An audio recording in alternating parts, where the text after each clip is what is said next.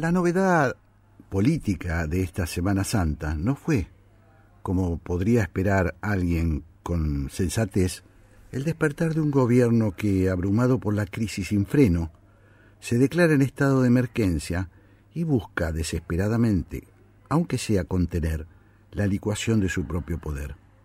Ni siquiera parece animarlo el instinto de preservación. Groguis, fracasados, exhiben sus miserias como si la vida no los apremiara.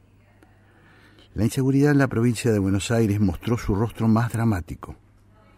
El colectivero Daniel Barrientos asesinado por nada, una pasajera a la que le arrebatan sus pertenencias y que vio todo, pero nadie la asiste ni se acuerda de ella. Un ministro de Seguridad, seguridad Provincial que busca su protagonismo a lo Rambo y casi es linchado por la gente desesperada. La detención en un operativo bochornoso y brutal de los trabajadores que golpearon al funcionario amante de los helicópteros y de las artes marciales. Pero los gobernantes, el nacional, de la provincia de Buenos Aires y el de La Matanza, lejos de mostrar un mínimo de apego a la realidad, además de no hacer nada bien, salieron a denunciar una conspiración opositora. Y como si fuera poco, no tuvieron mejor ocurrencia que ordenar 72 horas después de la tragedia la realización de operativos de cacheo en el transportes públicos en los que viajan los sufridos trabajadores que suelen ser asaltados por los delincuentes. Más nada sobre la credibilidad incinerada. O sea, operativos a lo Berni, pirotecnia distractora, ausencia de sensibilidad y de empatía. Un auténtico show de simulaciones y una dramática exhibición de impotencia.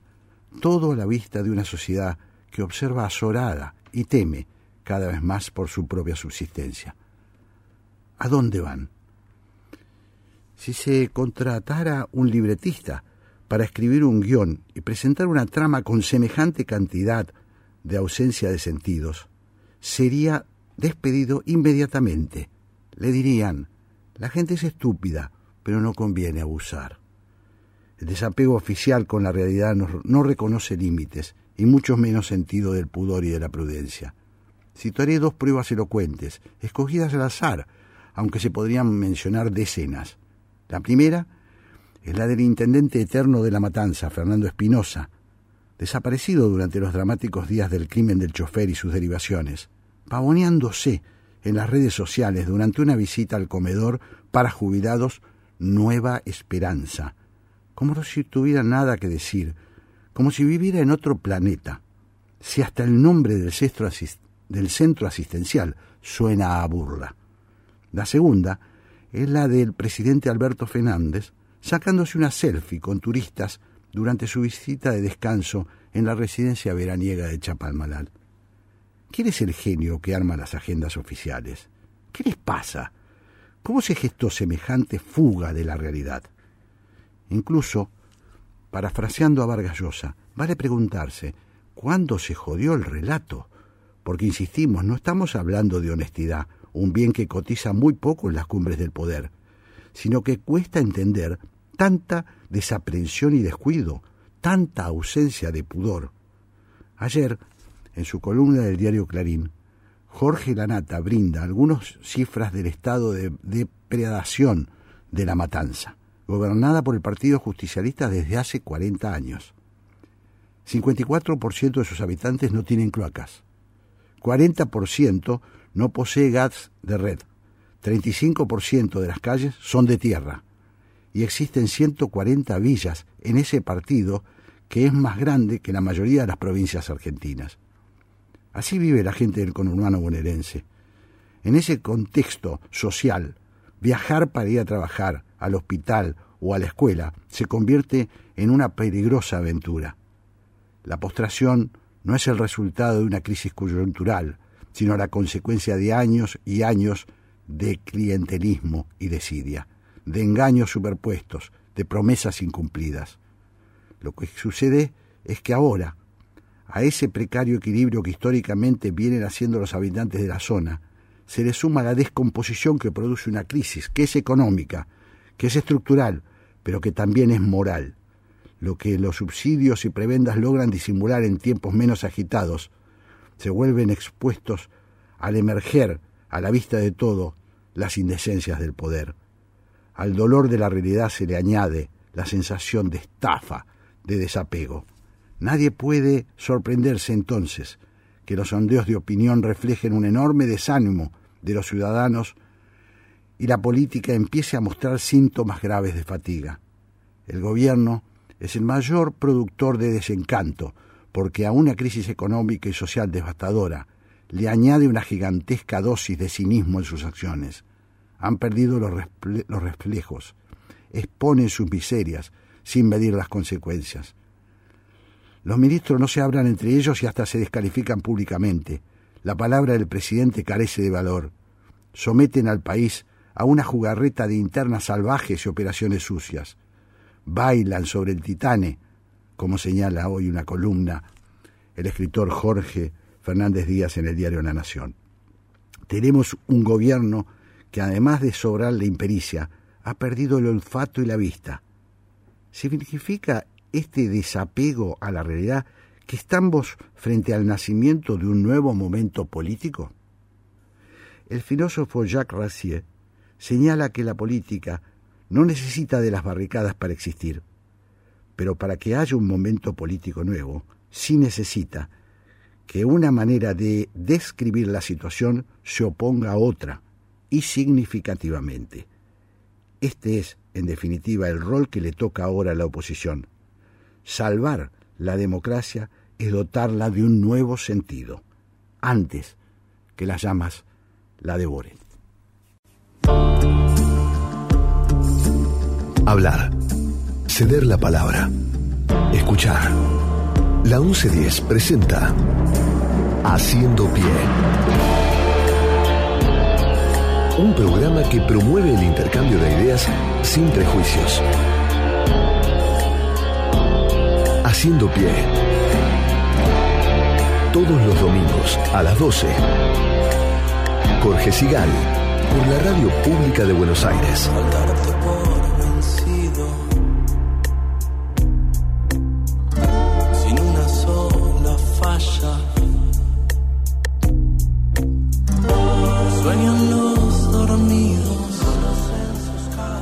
Acá estamos en un día precioso, en un día otoñal, primaveral, diría yo, festejando el domingo de Pascuas, el domingo de Ramos. Así que va nuestro saludo a los oyentes, a aquellos que creen, a aquellos que hoy brindan por la resurrección, y también a la colectividad judía que transita el Rosh Hashanah, Jacques Pesach, Sameach.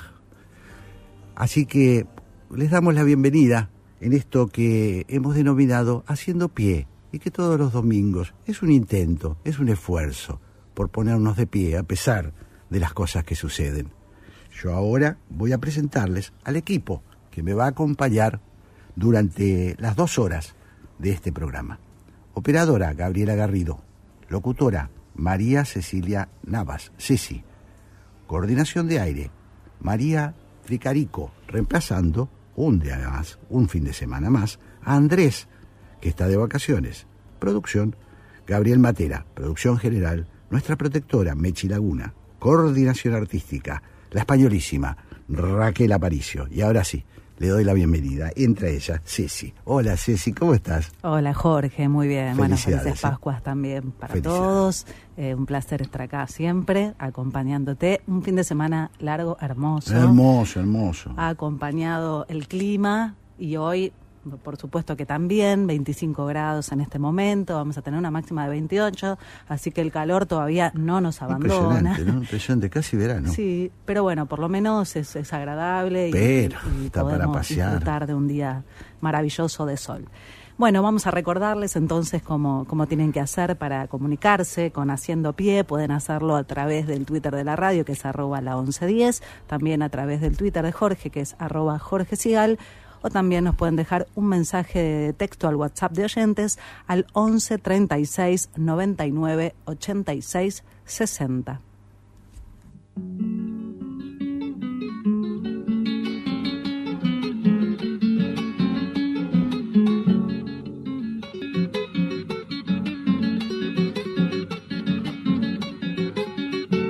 ¿Para qué quiero vivir con el corazón deshecho? ¿Para qué quiero la vida después de lo que me has hecho?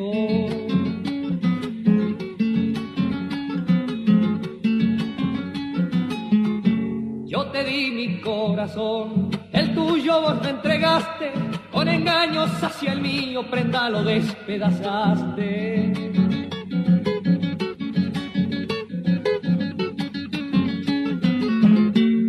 ¿Por qué fuiste tan cruel? Si tu franqueza esperaba, ¿por qué jugaste conmigo, prenda si te idolatraba? Pues yo del mundo olvidé desengaños y amarguras, pero lo que vos me hiciste, prenda en mi alma perdura.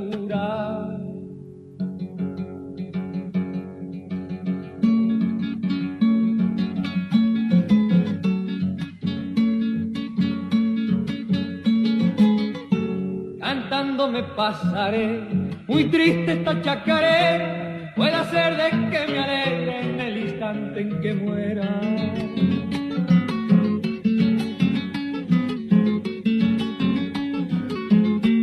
Seguí guitarra, seguí, seguí como yo llorando, compañera hasta la muerte, seguí mi alma consolando.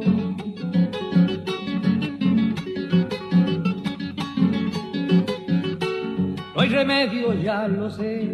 ¿Para qué voy a buscarlo? Tan deshecha tengo el alma que inútil será lograr. Ven, seguí, guitarra, seguí. Prenda por lo que me hiciste, rabiando toda la noche la chacarera del triste. En Haciendo Pie escuchábamos Chacarera del Triste por Hernán Figueroa Reyes. Haciendo pie, una búsqueda, algunas propuestas y muchas dudas para pensar. Conectate con la ciencia jugando y aprendiendo en familia. El Planetario tiene propuestas para todas las edades, que van desde actividades para armar y colorear hasta podcast de entrevistas y curiosidades astronómicas. Ingresa a las redes del Planetario en Instagram, Facebook, Twitter y Spotify o a www.planetario.buenosaires.gov.ar y descubrí el universo desde casa. Ahora que tengo tu atención, quiero contarte que Casa Inteligente no es la que prende las luces cuando aplaudís. Es la que aprovecha los descuentos. Casas inteligentes, dueños inteligentes y el banco con la red más grande de comercios con beneficios para el hogar. Banco Hipotecario, el banco del hogar. Bájate la app BH. Publicidad, cartera, consumo, banco hipotecario, CR, Reconquista 151 k y 35011 072 hipotecario.com.ar. Nací en Buenos Aires. Nací en Buenos Aires, capital federal. Mis padres eran de Coruña, en Galicia. Mi mamá era oriunda de Urdinarrán y Entre Ríos, al igual que mi padre. Y mis abuelos venían de un pequeño pueblito cerca de ese lugar del norte de España. Mis abuelos, tanto los maternos como los paternos, provenían de Kiev y Odessa, actualmente Ucrania, en aquel entonces parte del Imperio Ruso. Soy Adriana Amado. Soy Santiago Kubatlov. Y trabajo en la 1110. Y estoy en la 1110, la radio de Buenos Aires. Buenos Aires está hecha de ciudades, está hecha de regiones, está hecha de países. La 1110, la radio pública de la ciudad de Buenos Aires. Dialogar, argumentar, definir, compartir, contrastar, atender, convivir. Haciendo pie, buscando la armonía de la disparidad, con Jorge Sigal.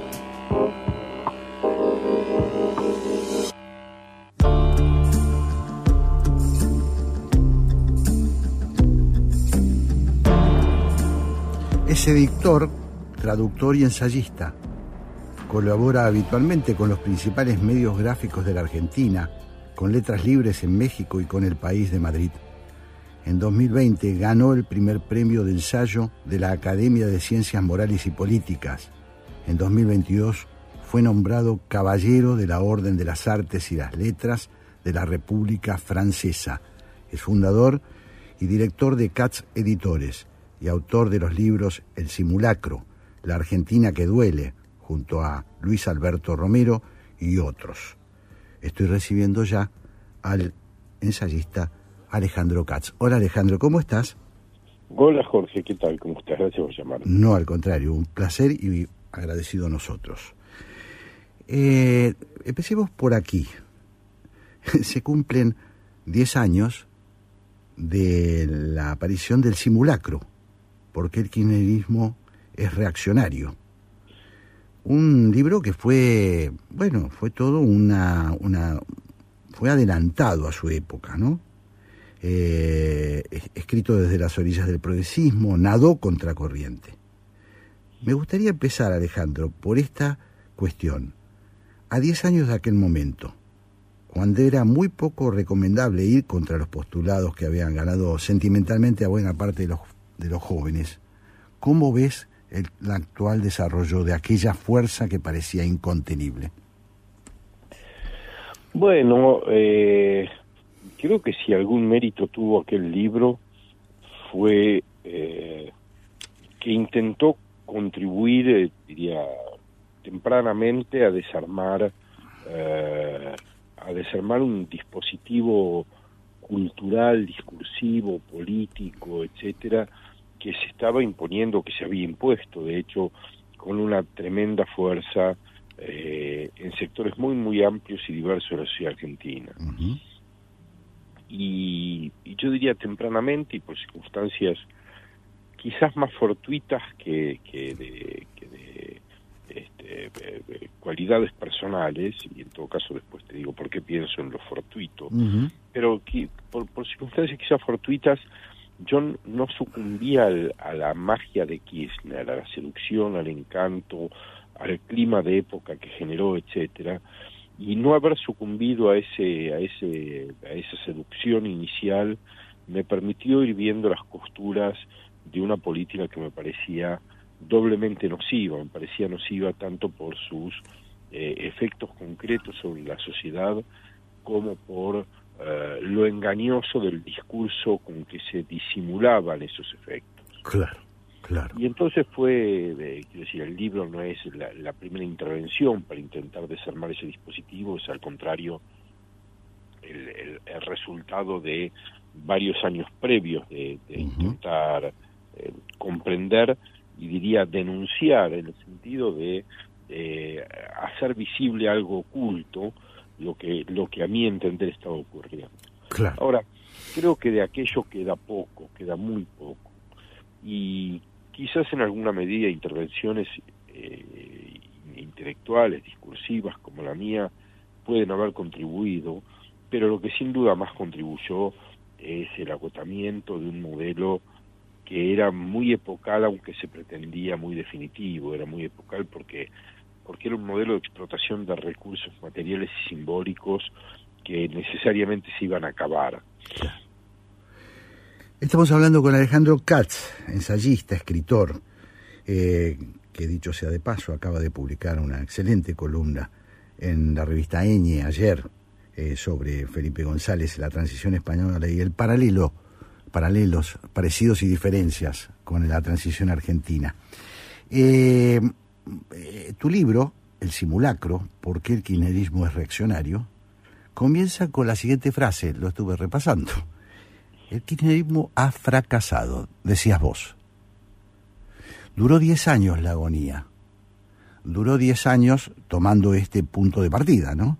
¿qué, qué, cuáles, ¿cuáles son las motivaciones profundas que todavía vos observás, albergan en alguna parte de la política argentina, del progresismo particularmente, para que sigan enganchados, atrapados con esa idea, eh, aquellas, aquel maridaje entre derechos humanos y peronismo que produjo Kirchner en el año 2004 eh, durante su visita a la ESMA y, y el cuadro, el famoso descuelgue del cuadro?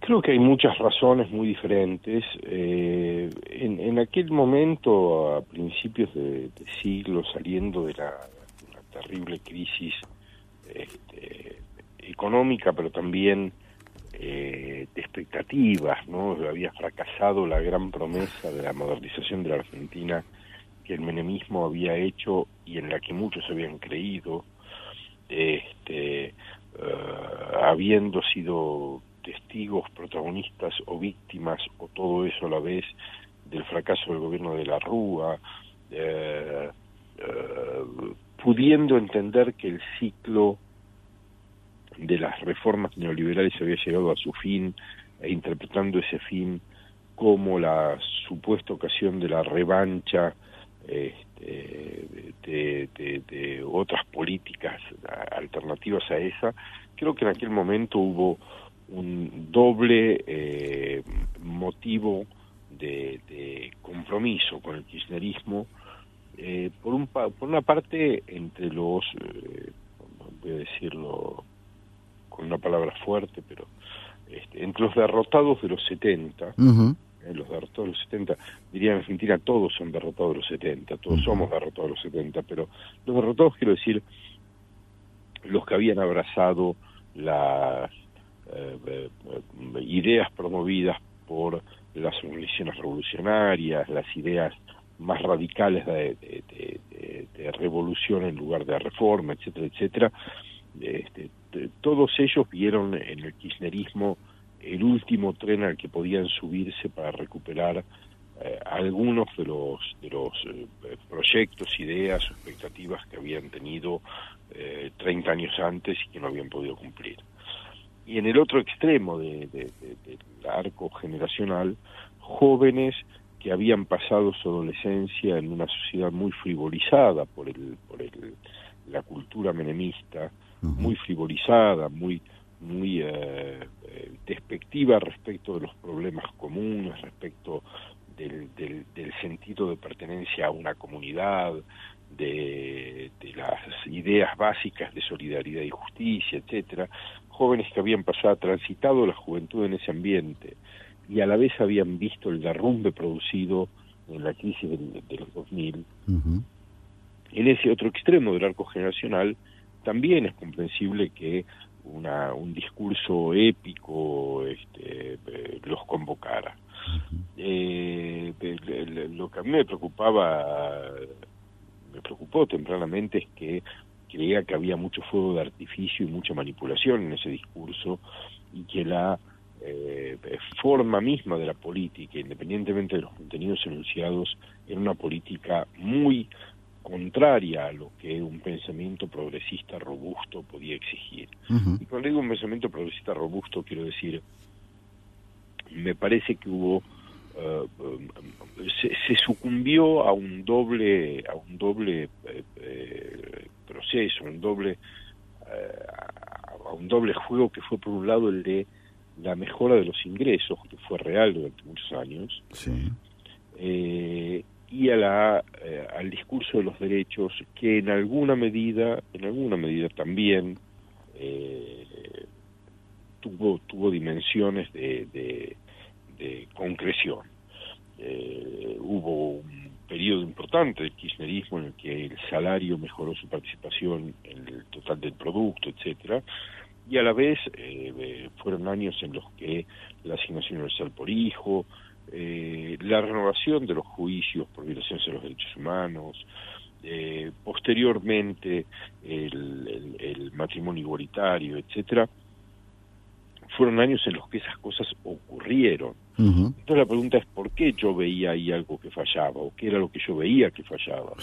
Yo veía eh, básicamente tres o cuatro cosas. Primero, eh, en mi opinión, una política progresista es una política que descentraliza eh, distribuye no solo el ingreso, sino sobre todo el poder.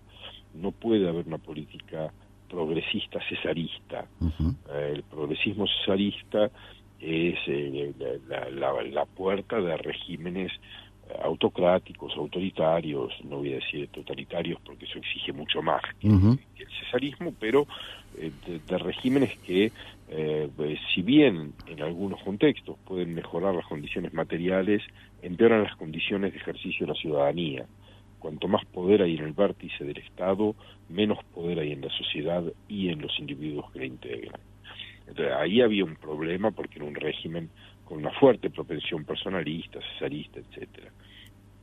Un segundo problema era eh, la, la, idea que sigo eh, conservando y alimentando de que una política de ingresos que carece de una política fiscal y crediticia que permite convertir ingresos en patrimonio, y ahora voy a explicarme sobre esto, es una política que mejora el ingreso pero empeora la riqueza. ¿Qué quiero decir? En un país como Argentina, en el que la economía está muy regulada y hay muy pocos actores poderosos que participan de la, de la producción de bienes, cuando los sectores asalariados mejoran el ingreso y el Estado no produce bienes públicos de calidad, los asalariados destinan el ingreso o a sustituir la, el déficit de bienes públicos, eh, pagan compran una moto para ir al trabajo en lugar de tener un buen sistema de transporte público, mm. o pagan una escuela privada porque la escuela pública no está funcionando, etcétera, o destinan esos ingresos a mejorar el bienestar de corto plazo, que es el bienestar asociado con bienes de consumo durables, televisores, eh, teléfonos celulares, etcétera. En Argentina los oferentes de esos bienes son muy pocos, tienen eh, eh, posibilidades de extraer rentas muy altas, porque en Argentina todos los electrodomésticos los, los arman dos empresas radicadas en Tierra del Fuego bajo regímenes aberrantes de promoción que extraen rentas de una sociedad que no puede sino comprar allí.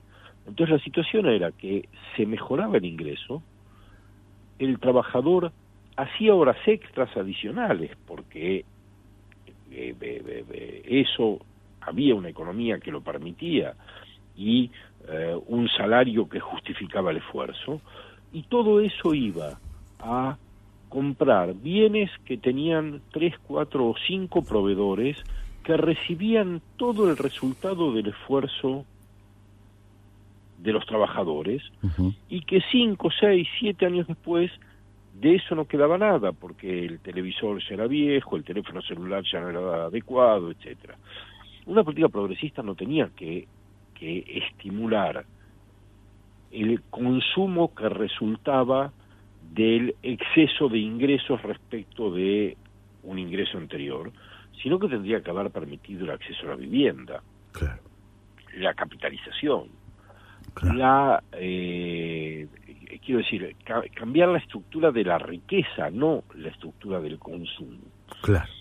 Y, y, lo cierto es que en los años kirchneristas, en los buenos años kirchneristas desde el punto de vista económico, el índice de inquilinización, es decir, la relación de inquilinos respecto al propietario, fue la peor desde que había registro en nuestro país.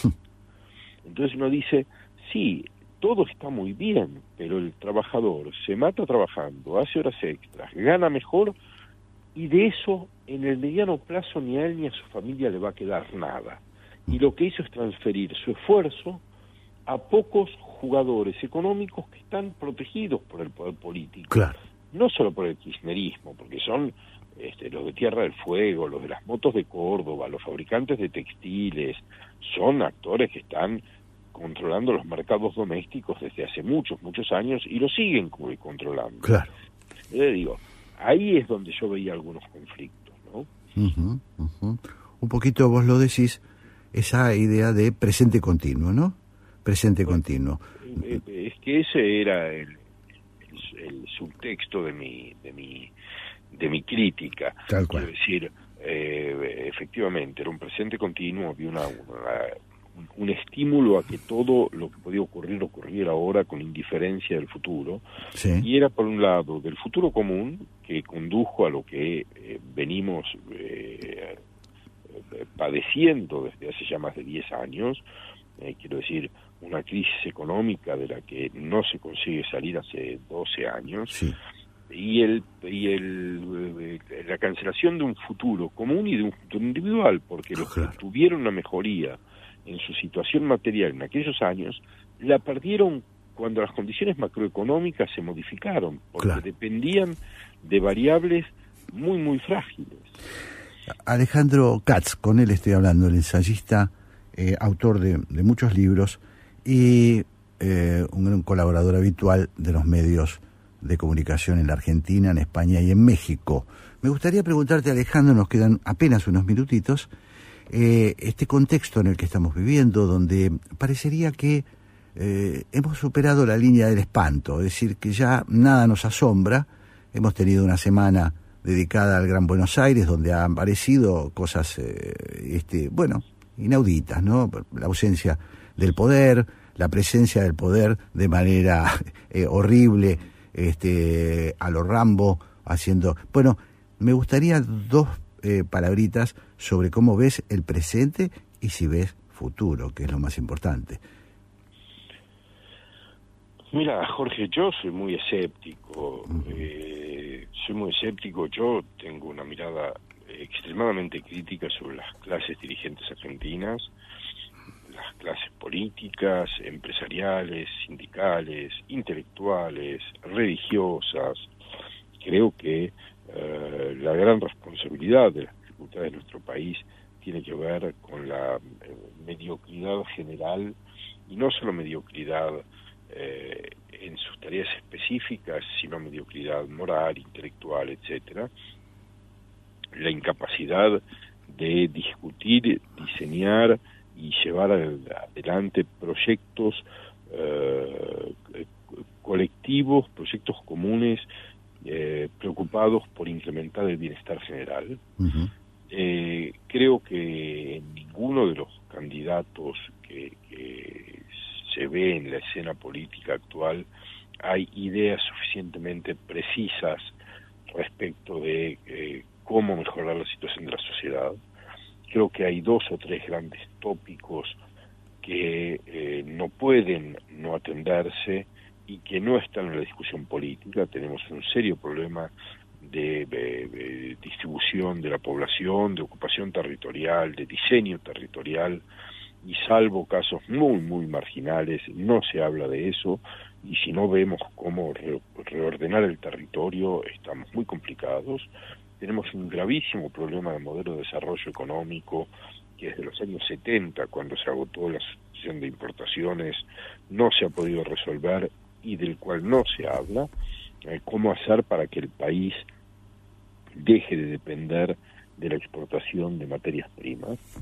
Este, tenemos un serio problema de gestión de los conurbanos, que posiblemente sea una consecuencia de estos dos problemas, el del desarrollo económico y el, y el, de la ocupación territorial.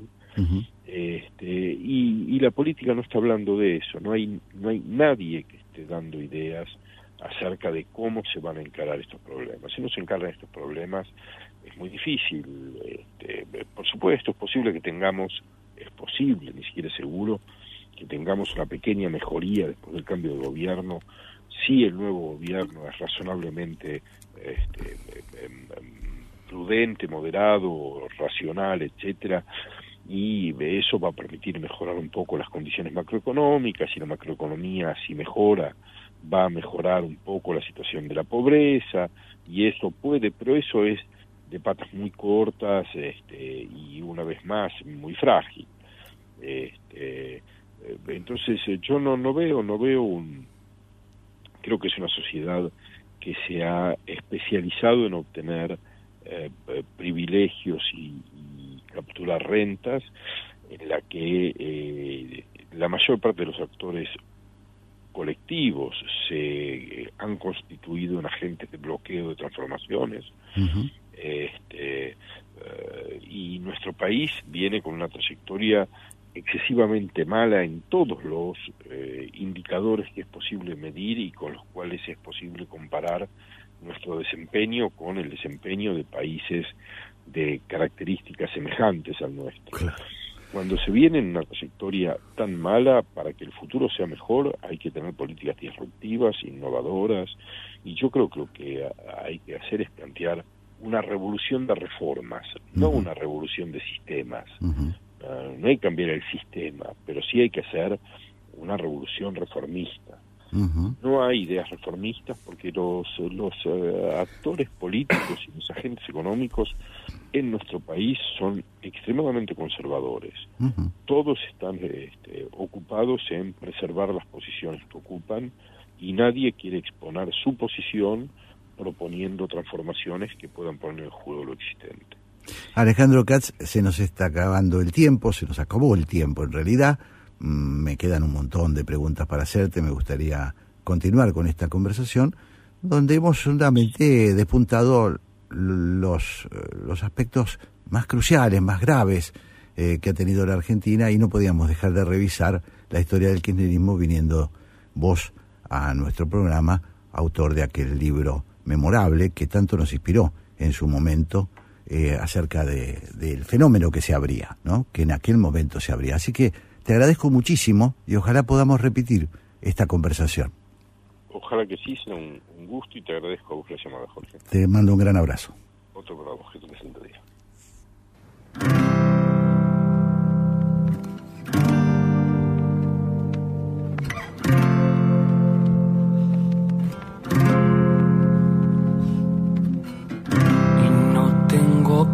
Hundirme acá tirado y no tengo planeado morirme desangrado y no, oh, oh. no me pidas que no vuelva a intentar que las cosas vuelvan a su lugar y no tengo pensado hundirme acá tirado y no tengo planeado morirme desangrado y no, oh, oh. no me pidas que no vuelva a intentar que las cosas vuelvan a su lugar. Estamos siendo cuidadosos, caminando por un piso resbaloso, sabiendo que un paso en falso nos lleva al fondo del pozo. Será lo tembloroso de la espuma bailando en mi corazón rabioso. Entender todo es un poco soberbio, querer explicar todo es un poco por nervio, por eso hablo hasta por los codos y me pongo ebrio y ya no sé si jodo, me lo tomo en serio y desconfío. El miedo a dar un salto y encontrar a vacío, ansio que esto que siento no sea mío, porque de pronto se siente tan frío. Parece que saber hacerse bien es todo un desafío. Qué rabia me da el amor, voy a arrancármelo. Qué rabia me da el amor, voy a quedármelo. Prefiero tortuoso del ritual que lo decoroso de estar siempre igual. Habrá motivos para estar mal, lo debo ser yo presintiendo el final. No es eterno el carnaval, si es etéreo lo carnal. Encontraremos algún otro canal para juntar el plexo de fondo un saxo y queremos sexo. Ahora recuerdo la primera vez que te reíste y las ganas que me dieron de que se me ocurra un chiste. ¿Cómo van a convencerme de que la magia no existe?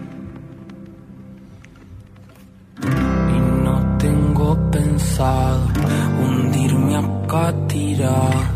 Y no tengo planeado morirme desangrado. Y no, oh, oh, no me pidas que no vuelva a intentar.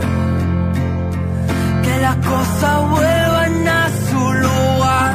Y no tengo pensado hundirme acá tirado y no tengo planeado morirme desangrado y no, oh, oh.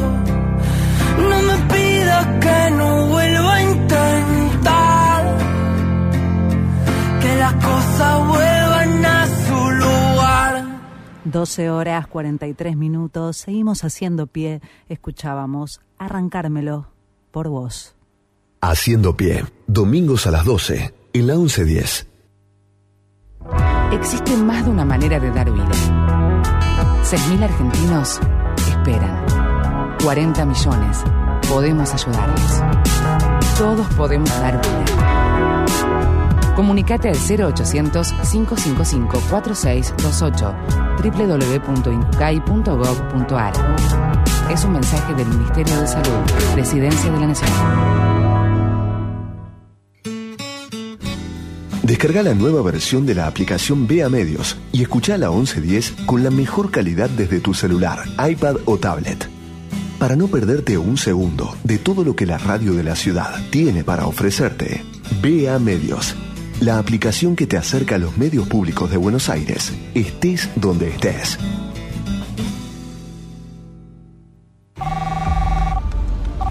Hola, Facu. Uf, no, se hizo bosta el celular. Ahora sí, con esta funda no, no me va a pasar nada.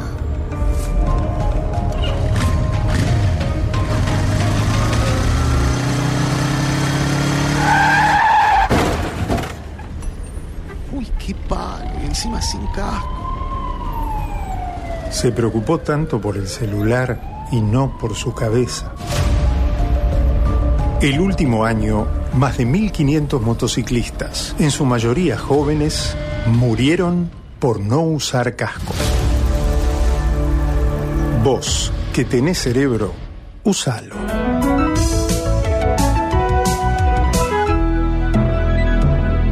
Luchemos por la vida. Conectate con la ciencia jugando y aprendiendo en familia. El Planetario tiene propuestas para todas las edades, que van desde actividades para armar y colorear hasta podcast de entrevistas y curiosidades astronómicas. Ingresa a las redes del Planetario en Instagram, Facebook, Twitter y Spotify o a www.planetario.buenosaires.gov.ar y descubrí el universo desde casa. Nací en Atenas, Grecia. Nací en el barrio Belgrano, en Buenos Aires. Mi mamá era de Barcelona, mi papá de Córdoba. Padre Roberto y mi madre Irene nacieron también en la ciudad de Buenos Aires. Mis abuelos de Francia, de Italia y de España. Mis abuelos, por parte de mi madre, eran originarios de Marsella, en Francia, y por parte de mi padre, el nono de Áquila, en los Abruzos, en Italia. Soy Aki Tejerina. Soy Marcelo Cantelmi. Y estoy en la 1110. Estoy en la 1110, la radio de Buenos Aires. Buenos Aires está hecha de barrios, está hecha de ciudades, está hecha de provincias, está hecha de regiones. La 1110, la radio pública de la ciudad de Buenos Aires. Comentá, participá, opina, compartí, comunicate, buscanos. En Twitter como arroba la 1110. En Facebook barra la 1110. Y en Instagram arroba la 1110. Somos la radio pública de Buenos Aires. Estamos en las redes y te queremos escuchar. Haciendo pie. Un espacio para la curiosidad.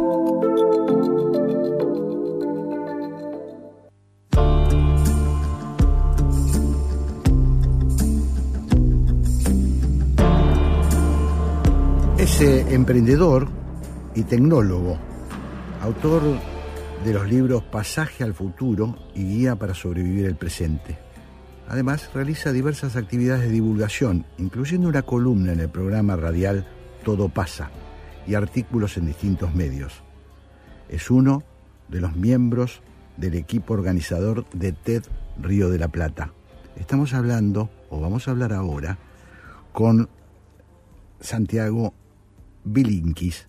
Él es en Twitter, arroba Bilinkis. Hola Santiago, un placer recibirte. ¿Qué tal? Buenos días. Muchas gracias por atendernos.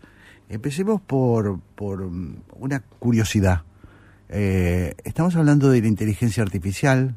Veníamos con cierto impulso, cierto embale, eh, zambulléndonos en, en esa novedad explosiva, y de golpe vimos que sus propios productores, aquellos que la imaginaron, aquellos que la van a, que, la, que ya nos la han, eh, la están poniendo en, en movimiento, se asustaron. ¿Qué pasó? ¿Qué pasa con la inteligencia artificial? A ver, eh, en, en, los círculos de investigación de inteligencia artificial, esta no es una discusión nueva, es una discusión muy antigua, no, no, no fue un, un, susto repentino. Ajá. Yo te diría que, que de los que se dedican al tema de inteligencia artificial, están más o menos divididos mitad y mitad entre los tecnooptimistas y los apocalípticos. Uh -huh. eh, los tecnooptimistas muy plantados en un, en un optimismo a prueba de balas, si se quiere un tanto ingenuo, uh -huh. eh, diciendo todo va a salir bien, sin mucho fundamento para tal afirmación. Claro. Y de la vereda de enfrente, un grupo muy preocupado, eh, que tal vez pueda también estar un poco sobre reaccionando, pero si me escuchás, creo que te vas a dar cuenta que me sí. identifico igual yo más con este segundo grupo que con el primero. Sí, absolutamente. Eh, que, que hace mucho ve esto con preocupación. Eh, para mí un buen paralelismo es la tecnología de armamento nuclear. O sea, mucha gente daba voces de alarma mientras esa tecnología se investigaba, muchos de los que participaban en la investigación de repente decidían sacar los pies del plato y no seguir adelante por cuestionamientos éticos y eso no impidió que hiciéramos las bombas atómicas y las detonáramos, ¿no? Entonces, eh, creo que eso, eso es un poco de la ambigüedad que se está viviendo en este momento.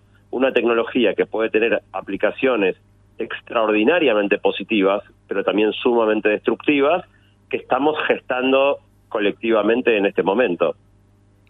Eh, Santiago, me gustaría preguntarte, para la gente que no está habituada, que todavía no, no ha entendido bien de qué va la inteligencia artificial, todos tenemos cierta intuición, pero ¿cuáles son los principales, los principales cambios que vos avisorás que va a producir eh, el, consumo masivo, no sé cómo llamarlo, la, la, la implementación masiva de la inteligencia artificial? ¿Cuáles son los desafíos más grandes que vos ves? A ver, yo creo que el motor más importante de la humanidad no es el petróleo, ¿no? El, motor más poderoso de la humanidad es el ingenio y la inteligencia humana, eh, que nos ha traído de ser una especie más en este planeta a este lugar eh, privilegiado y autodestructivo que ocupamos actualmente.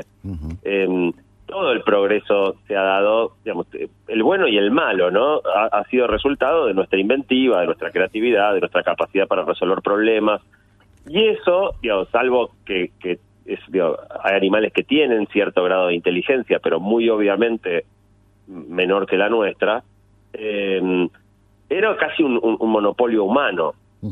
Cuando vos haces una máquina que pueda de alguna manera hacer estas cosas que eran exclusivamente humanas, ser creativa, resolver problemas, ser ingeniosa, asociar conceptos que nadie había asociado antes, realizar descubrimientos, se abre una caja de Pandora, buena y mala. O sea, la limitación más importante para, por ejemplo, no sé, haber resuelto temas como el cáncer o el envejecimiento, es que nuestra, nuestra inteligencia es muy grande, pero bueno, se ve que no es suficiente, o por lo menos no suficiente para hacerlo rápido. Llevamos, no sé, 100 años eh, investigando científicamente cómo solucionar estos problemas y, de a poquito vamos haciendo avances. Imagínate que abrimos las compuertas, imagínate una represa llena de inteligencia con una represa que hasta acá dejaba salir el agua, no diría con cuentagotas, pero a un ritmo lento, que somos los humanos, y de repente abrir un boquete en la represa, ¿no? Que toda esa inteligencia contenida salga toda junta. Eh, eso te puede permitir curar enfermedades, este, eh, solucionar problemas como la, desigualdad, eh, o, amplificarlos a nivel jamás visto, según qué uso quieras dar. De nuevo, la misma inteligencia que nos llevó a descubrir la tecnología nuclear a partir de Einstein y, por ejemplo, hacer reactores eh, nucleares que permiten hacer estudios médicos que salvan millones de vidas, es la misma que te permitió hacer la bomba atómica y matar cientos de miles de personas de manera instantánea. Eh, entonces, la preocupación es un poco esa. ¿Qué va a pasar cuando ya no solo la inteligencia no sea un monopolio humano, sino que puedas tener máquinas significativamente más inteligentes que nosotros. No un poquito más, muchísimo más. Estamos hablando con Santiago Bilinkis, él es un experto en tecnología, estamos hablando de la inteligencia artificial, eh, un tema que de ahora en adelante vamos a hablar siempre, vamos a hablar siempre porque ya está entre nosotros. Eh, Santiago, algunas de las cosas que te he escuchado, eh, que me han interesado muchísimo es qué significa esto desde el punto de vista de la educación. ¿Qué significa que haya máquinas que puedan reemplazar un montón de, cosas que hacen los seres humanos? ¿Para qué leemos? ¿Para qué vamos a leer? ¿Para qué vamos a seguir leyendo El Quijote? ¿Para qué vamos a seguir leyendo a Goethe? ¿Para qué vamos a seguir leyendo poesía? Eh, ¿Podemos darle un segundito, unos minutitos a esto? Sí, por supuesto cada nueva invención tecnológica descarga a los seres humanos de ciertas tareas. Hay una expresión muy del siglo XIX, comienzo del siglo XX, cuando uno quiere hablar de un trabajo muy extenuante, se usa la expresión hombrear bolsas en el puerto, ¿no? Sí. Y esa expresión proviene de que los barcos se cargaban y descargaban sobre el hombros de personas. Antes de que existieran las grúas y, otras maquinarias que, que, permitieran mover esos enormes pesos, los teníamos que mover nosotros. A lo sumo, en algunos contextos usábamos eh, caballos, burros, este, pero básicamente los trabajos de fuerza eran trabajos humanos.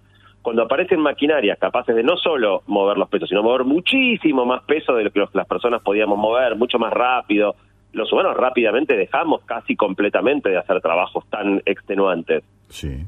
pasamos a hacer manufactura, aprovechar la habilidad manual en lo que era ensamblaje, pero claro, bastante rápido construimos máquinas y robots capaces de hacer eso también más rápido y mejor que las personas.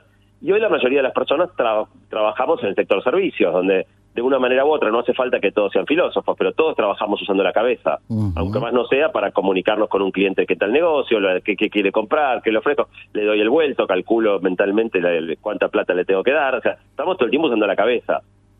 Si las computadoras reemplazan nuestro trabajo intelectual, qué nos queda, ¿no? Porque claro. pasamos de las piernas a las manos, de las manos a la cabeza, una vez que reemplazas la cabeza nos queda muy claro qué nos queda. Ahora, cada uno de estos cambios generó modificaciones en cuáles eran las habilidades importantes para sobrevivir. Y te voy a poner un ejemplo más cercano. Cuando nosotros éramos chicos y estudiamos, si vos había un dato fáctico, por ejemplo, cuál es la capital de Bulgaria, que no sabías, era muy difícil obtener esa información. O sea, si tenías la suerte de tener un diccionario enciclopédico en tu casa, ibas a, buscar el tomo correspondiente. Si no tenías un diccionario enciclopédico en tu casa, tenías que ir hasta la biblioteca del barrio, hablar con el bibliotecario, que busque un fichero, se sube una escalera, te baje un libro. Cualquier dato que quisieras obtener, si lo necesitabas, podía tomarte, no sé, una hora. Ahora, saber la capital de un país, montones de, datos fácticos, están un segundo de distancia en el celular, hasta le pueden hacer la pregunta con lenguaje hablado. El celular te la va a contestar. Entonces, muchas de las cosas que tenía sentido memorizar cuando nosotros éramos chicos, hoy ya no vale la pena. Que no es lo mismo que no saber geografía, por, por hacer, digo, pero son otras cosas, ya no son las capitales o, los ríos de, Europa, sino conceptos mucho más profundos y más útiles para realizar asociaciones, para despertar intereses. Ahora, buena parte de, la educación cambia muy lento.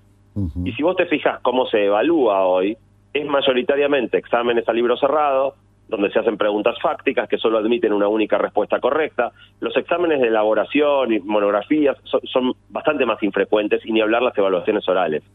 Eh, ¿Por qué? Y porque por inercia, pero seguimos privilegiando, o sea, yo veo a mis hijos la noche anterior a un examen aprendiendo un montón de datos fácticos de memoria para repetir a la mañana siguiente como un loro y olvidarse cuatro segundos después de que el examen terminó. Claro.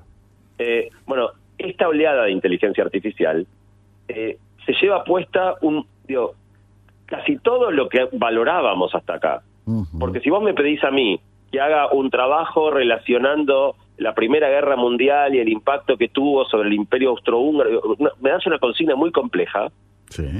ChatGPT te la resuelve de manera espectacular en 15 segundos.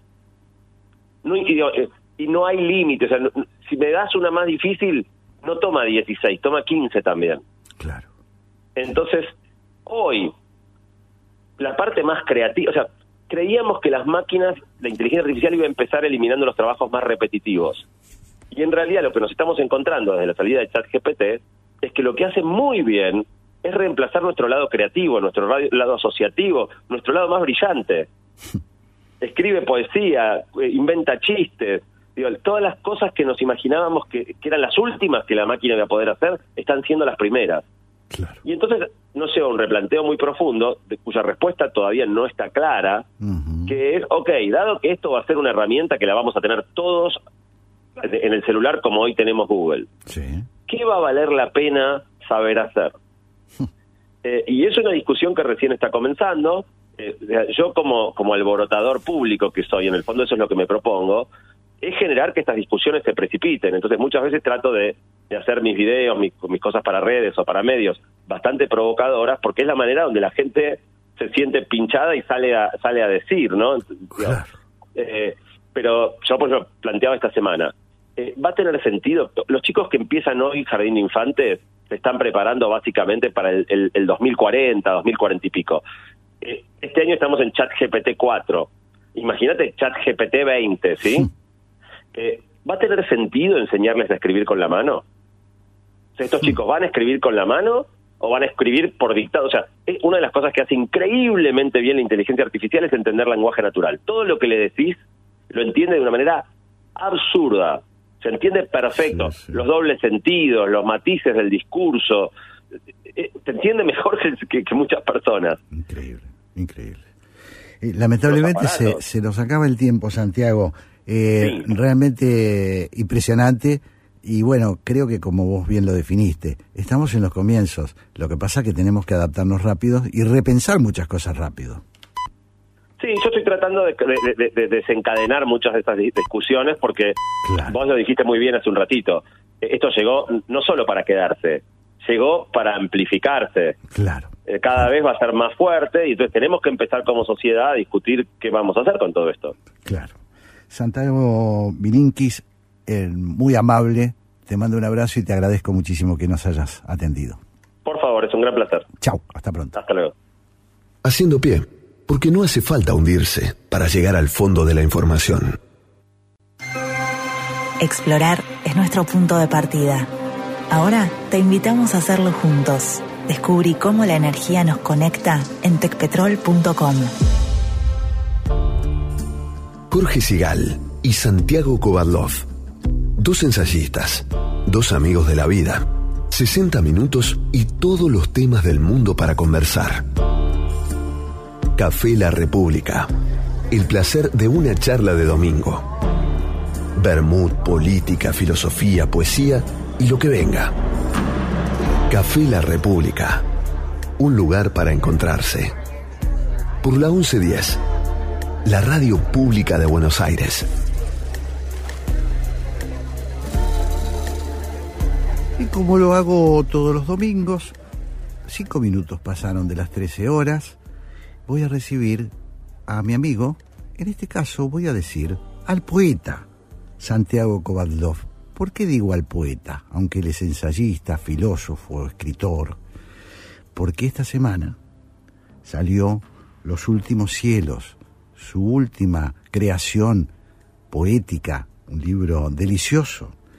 Y porque además me ha sorprendido, me ha emocionado muchísimo, porque uno de esos poemas, versión de un jueves, está dedicado a mí, nada más ni nada menos. Así que lo recibo, conmovido, a mi amigo Santiago Cobaldón. ¿Cómo estás, Santiago? Jorge, querido, buenas tardes a los oyentes, buenas tardes a vos.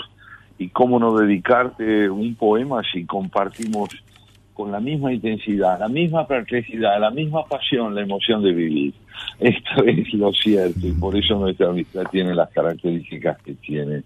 Pero estoy bien y te diría muy eh, conmovido especialmente por una preocupación central que atraviesa como una columna vertebral todo lo que se ha venido desarrollando en nuestra audición de hoy, desde el comienzo de tu editorial hasta las últimas palabras de Santiago Bilinsky, ¿no? Y yo te diría que tal como lo he podido escuchar, esa preocupación toma la forma de una pregunta primordial. ¿Estamos a la altura de los desafíos que plantea el porvenir?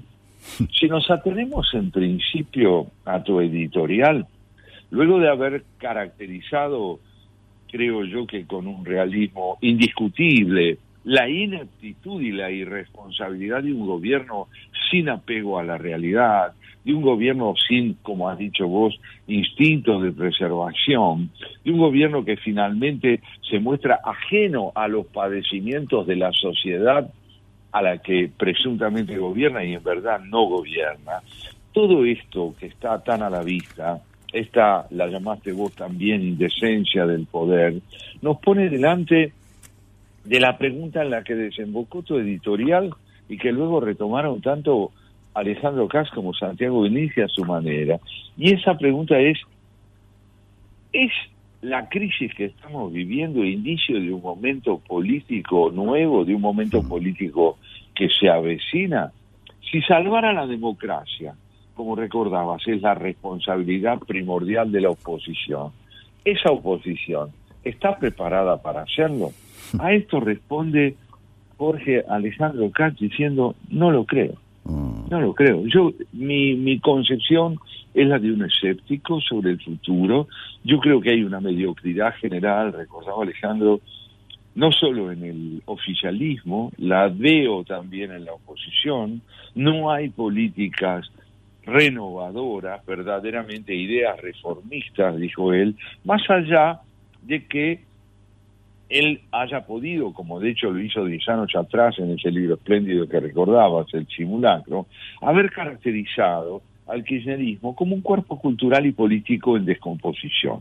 Reconoció sus aciertos iniciales, las mejoras del ingreso, pero también subrayó que un régimen que mejora ingresos y no promociona el afianzamiento de la riqueza estructural del país es un gobierno que está atado a lo que llamabas vos también un presentismo patológico.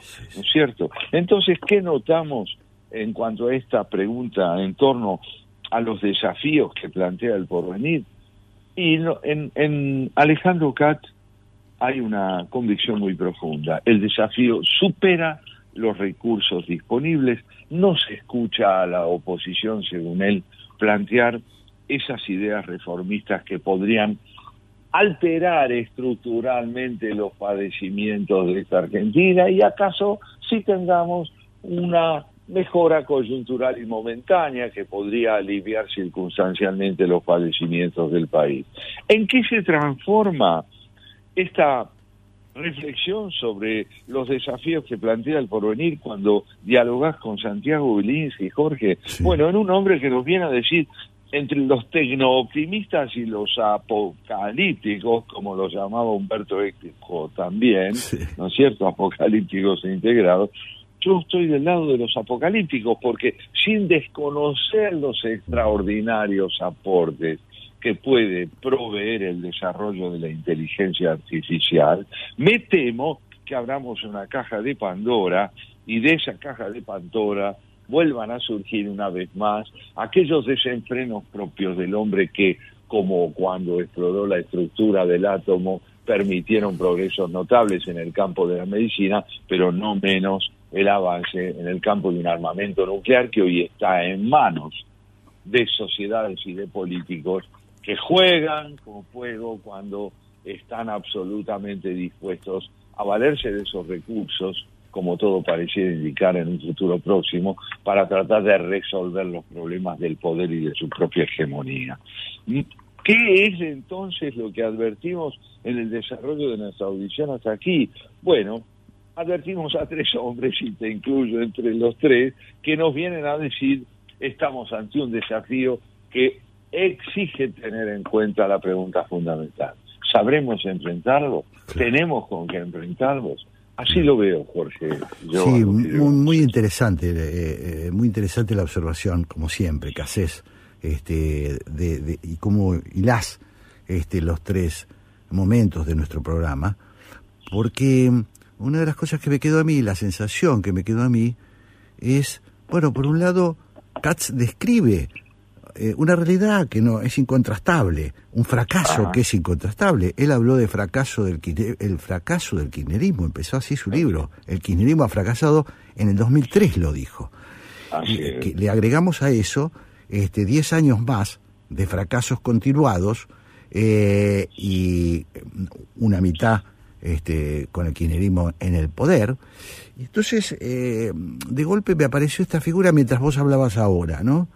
Eh, dice, bueno, nos guste o no nos guste, esto ya está, viene, se viene un cambio, un cambio que es revolucionario, un cambio brutal. Y entonces yo me preguntaba, eh, me pareció tan eh, abismal, eh, tan, hay, un abismo tan grande, el país que describíamos con ese, esa irrupción de la modernidad brutal este, que, que, nos está, bueno, que ya está, que no la podemos, eh, digamos, que no, no, depende de nosotros. Entonces digo, me, me pareció por momentos, eh, me, imaginaba esa gente del conurbano que vive con suerte eh, en el siglo XX, con suerte, siendo concesivos, porque hay bolsones del conurbano que viven este, quizás como principios del siglo XX, y de golpe esta irrupción de la modernidad, esta irrupción de lo nuevo, pucha, qué desafío, ¿no? No podemos salir de, del atraso eh, centenario, el atraso de, de, centenares de años, y de golpe vamos a tener que incorporar, bueno, eh, ver esos colectivos, esos colectivos, estamos discutiendo si poner camaritas, ¿por qué no se pusieron las camaritas? Y estamos con máquinas que, según dice eh, y no, lo que más me asustó, es que además razonan ahora, razonan bien. Qué desafío. Sí, él sostuvo que la oleada de inteligencia artificial barre con todo lo que valorábamos hasta hoy, reemplaza nuestro lado más creativo. Aquí yo te diría que me gustaría tomar en cuenta dos puntos que son convergentes finalmente en su desarrollo y que tienen que ver con lo que planteas. El punto es el siguiente. Por un lado estamos en un país que está más cerca del siglo XIX que del XXI, evidentemente, porque sus dilemas irresueltos se remontan a cuestiones que planteadas ya en la segunda mitad del siglo XIX siguen sin resolverse. El federalismo, por ejemplo, o la posibilidad de reconciliar el concepto de la política con el auténtico progreso social en el marco de una sociedad republicana. Es decir, estamos delante de un país anacrónico en un punto, fuertemente anacrónico y vocacionalmente anacrónico si nos atenemos a la índole de las intenciones de muchas de sus dirigencias fundamentales. Por otro lado, tenemos esta posibilidad de mirar hacia lo que el progreso nos aporta y reconocer que los recursos que brinda el progreso son al mismo tiempo aquellos de los cuales se puede beneficiar la barbarie. 嗯。Los recursos que brinda el progreso son aquellos mismos de los cuales se puede beneficiar la barbarie. ¿De qué barbarie hablo? Precisamente de aquella que haga de estos instrumentos de desarrollo prodigioso, de evolución indiscutible, herramientas para la potenciación del poder más cruel, la potenciación de la violencia más tradicional. Otra vez entonces concluyen en el tiempo la evolución y la involución, la barbarie y la civilización. Y nos colocan delante de un desafío viejo, que es justamente el que siempre hemos enfrentado, donde surgen las posibilidades del progreso si no hay suficiente idoneidad y capacidad para administrarlos y advertir sobre los riesgos que se pueden desprender de aquello que es tan útil y fecundo, corremos el riesgo de promover nuestra propia extinción. Vos lo decías al comienzo de tu diálogo con Bilinsky, cuando recordabas a ese grupo de intelectuales que promoviendo el desarrollo de la inteligencia artificial piden que nos detengamos un momento a pensar si estamos procediendo del modo adecuado para preservar nuestra integridad, nuestra identidad y nuestra libertad. Claro, claro, claro. Sí, sí, es que, mm, claro, estaba eh, eh, imaginando, ¿no? Eh, ¿Cuánto tiempo pasó para nosotros, Santiago, que, que venimos de otros, de otro, de otro siglo? este, para nosotros la adaptación a los cambios era, de, era lenta había tiempos diferentes. Del Winco a la primera computadora pasó mucho tiempo, pasó mucho tiempo. Alguna gente hoy parece que se olvidó, pero pasó mucho tiempo. fue despacito, fue despacito. De la calculadora que empezamos a llevar en los últimos años a la escuela, algunos, este, o, teníamos en casa, a, a la computadora, pasó un tiempo largo. Ahora los tiempos se han precipitado, los tiempos entonces, las urgencias también políticas, sociales, la adaptación al mundo que viene, como bien lo dijiste vos, el, también los antídotos necesarios a, tener para, para los brotes autoritarios que se pueda, porque la tecnología tiene esas cosas, ¿no? Vimos en la pandemia, vimos como un tipo en China este, que iba en un colectivo, nosotros no podemos detener a un, a un, este, a un tipo que mata salvajemente a un chofer, pero en China bajaron un tipo de un colectivo porque estaba violando la cuarentena. Este, con el celular lo detecta. Entonces, bueno, eh, esto, estas cosas tenemos que discutir. No podemos seguir perdiendo tiempo enganzadas, ¿no? Enganzadas. vos entonces cómo se plantea una encrucijada decisiva. Pensar requiere proceder con cierta indispensable lentitud. Reflexionar es meditar con tiempo, pero las urgencias a la vez exigen acelerar la toma de decisiones oportunas, propicias, en el fondo preservadoras de nuestra condición. Yo te diría, hagamos una pausa claro. y volvamos sobre esto porque te traigo hoy a la mesa de nuestro diálogo la presencia de un pensador que puede ayudarnos a comprender cómo la educación es decisiva en el proceso de contención de este desenfreno al que de un modo notable Bilingi llamó apocalíptico. Excelente. Vamos entonces a un temita.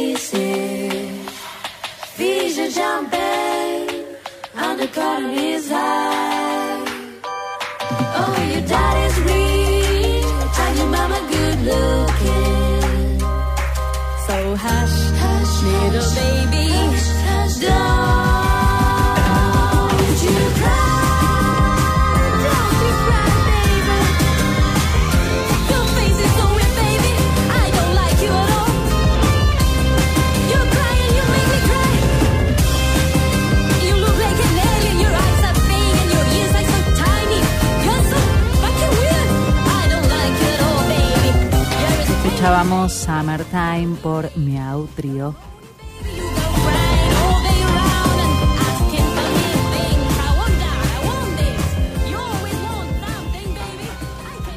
Jorge Sigal y Santiago Kovadlov en Haciendo Pie. En Telecom queremos que todas las personas puedan hacer un uso positivo de la tecnología y descubrir las oportunidades del mundo digital. Conoce más sobre nuestros cursos y talleres gratuitos en digitalers.com.ar. Telecom, nos unen las ganas de avanzar. Comentá, participá, opina, compartí, comunicate, buscanos. En Twitter como arroba la 1110. En Facebook barra la 1110. Y en Instagram arroba la 1110. Somos la radio pública de Buenos Aires. Estamos en las redes y te queremos escuchar. Café La República. La hora de la tertulia entre amigos en Haciendo Pie. Con Jorge Sigal y Santiago Kubalov.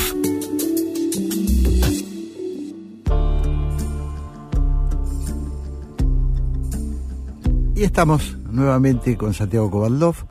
Eh, y vos tenías Santiago, un autor para traernos, para seguir Sí. la conversación, un poco el hilo de la conversación que habíamos empezado. Así es, así es, Jorge. Mira, eh, creo que lo que también se puede extraer de lo que venimos desarrollando en nuestra tertulia de hoy es la condición, yo te diría, urgente y al mismo tiempo medular de la educación. La educación, que es un tema que hemos tocado en varias de nuestras conversaciones, vuelve otra vez a esta mesa a exigir la atención indispensable. ¿Por qué digo educación? ¿Qué quiero decir con este concepto? Quiero decir que evidentemente la educación que se requiere no es solo la que proviene o se deriva de la transmisión de los recursos tecnológicos contemporáneos, de todo aquello que de alguna manera puede actualizar en un sentido instrumental la posibilidad de la formación de los chicos y de los jóvenes. Tenemos que disponer de todos esos recursos, están a nuestro servicio, pero fundamentalmente tenemos que aprender a relacionarnos con ellos en función de un proyecto de vida y no solamente en función de un proyecto puramente pragmático.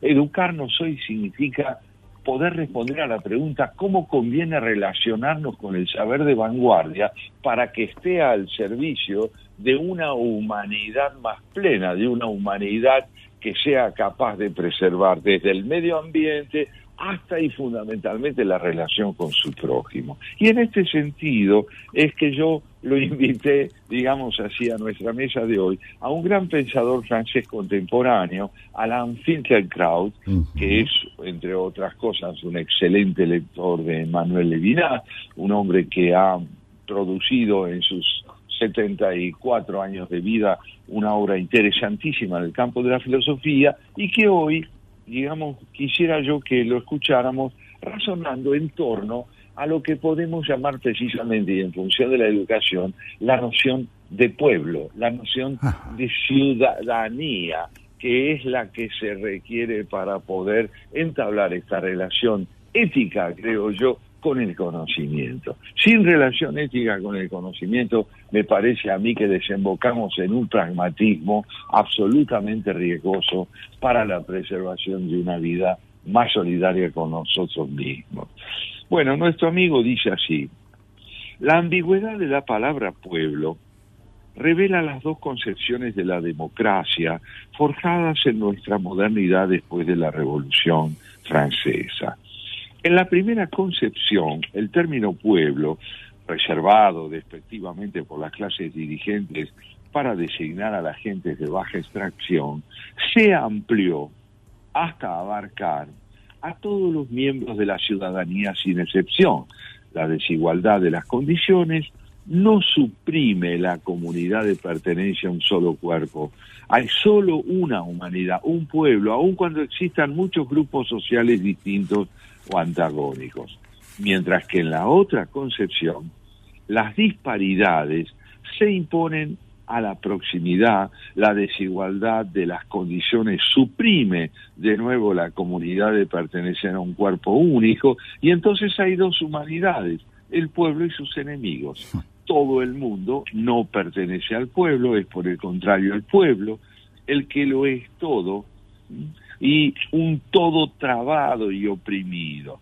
¿Por qué trabado y oprimido? Precisamente, ahora soy yo el que está proponiéndote una reflexión sobre lo que inicialmente nos dice Fingerkraut, porque cuando en las sociedades dominadas por un principio autoritario o por un principio fundamentalmente autorreferencial o caudillesco, prepondera la idea de que del lado del pueblo está la verdad en tanto el pueblo se sujeta a su líder, del otro lado, del lado de quien no reconoce la suficiente idoneidad en ese liderazgo unilateral, están los enemigos de la humanidad, están los que no son humanos.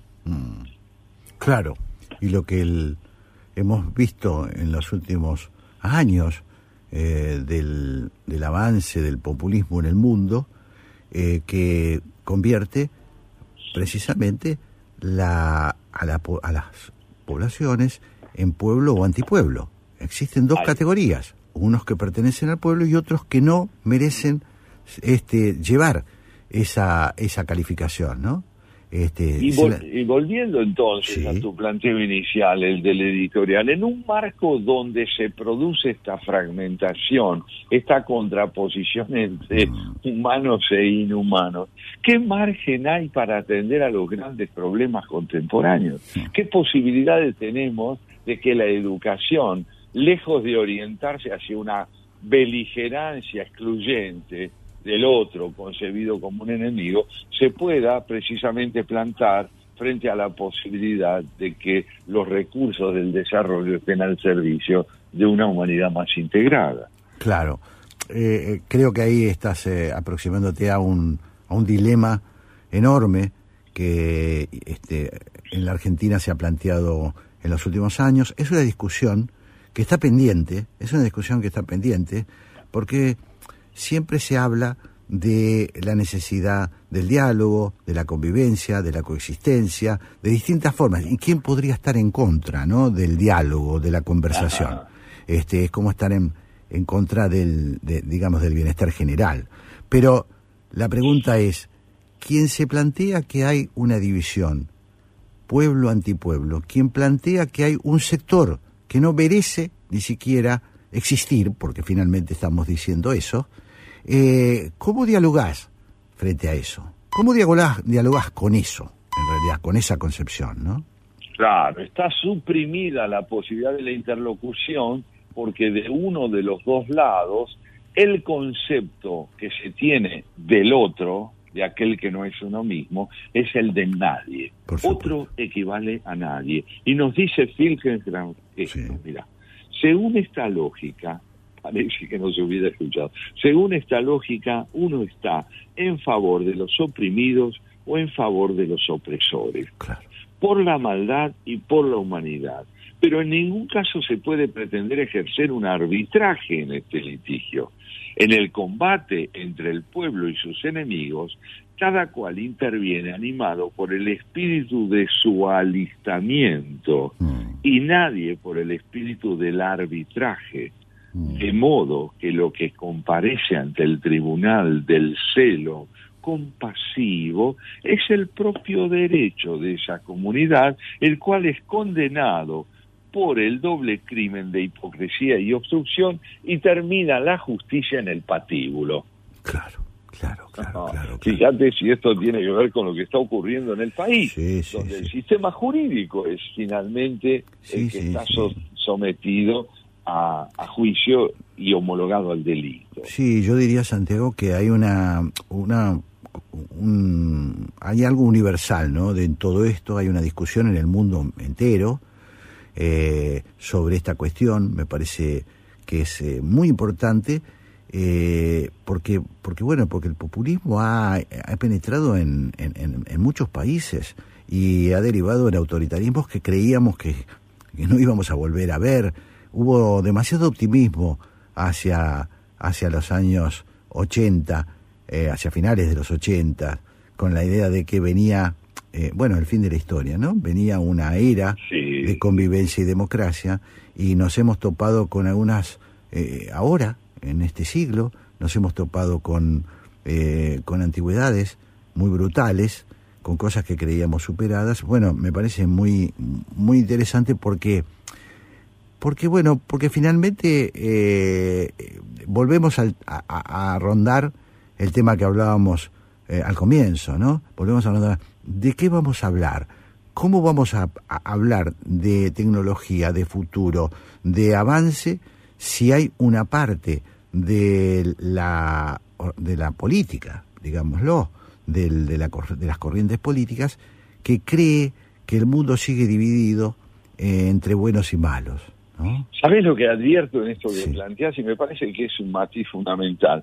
Veníamos hablando de la Argentina como un país poco permeable a la contemporaneidad. Vos introducís el tema de un mundo, es decir, de una realidad planetaria, donde esta misma problemática con otras configuraciones, las del populismo reconfigurado por las características que presenta en otras regiones del planeta, vuelve a aparecer y entonces el problema de la educación se extiende a la totalidad del planeta, se extiende por lo menos a, a la totalidad de un escenario político contemporáneo donde las demandas de los planteadas por los desafíos fundamentales como la preservación del medio ambiente, la instrumentación que se haga de la inteligencia artificial, vuelven a manifestarse afectadas por una enajenación política, por una problemática política que parece estar en un terreno anacrónico con respecto a los desafíos del presente y, que,